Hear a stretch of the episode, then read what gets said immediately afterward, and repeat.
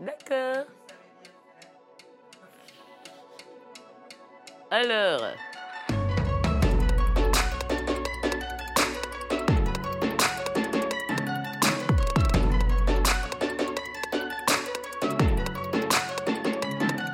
Pour euh, le pluralisme, pour euh, la liberté de s'engueuler, pour euh, l'esprit de, l'esprit de discorde civilisé, euh, pour la liberté.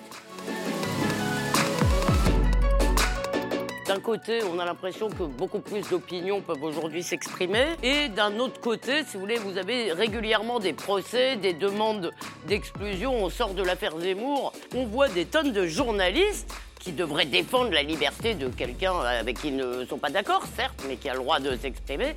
Eh bien, on voit des journalistes de eux-mêmes réclamer la censure.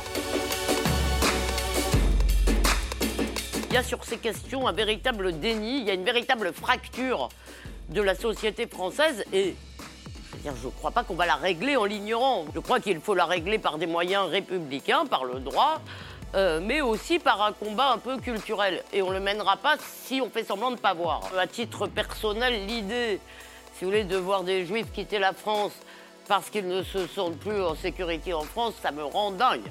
Valls disait les- la France sans les juifs n'est plus la France, mais moi je crois que les juifs sans la France sont plus les juifs.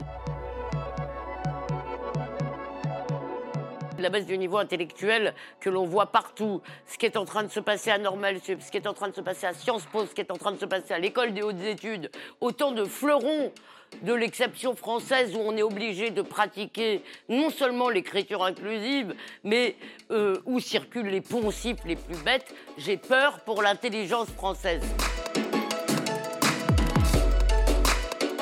Les réactions m'ont fait penser que nous avions tellement raison. On nous parle de parole libérée. Libérée Une parole libérée doit pouvoir emprunter divers chemins. Eh bien non Dès que cette parole libérée s'écarte de l'étroit sentier de ce qui est bien séant de dire, on lui tombe dessus.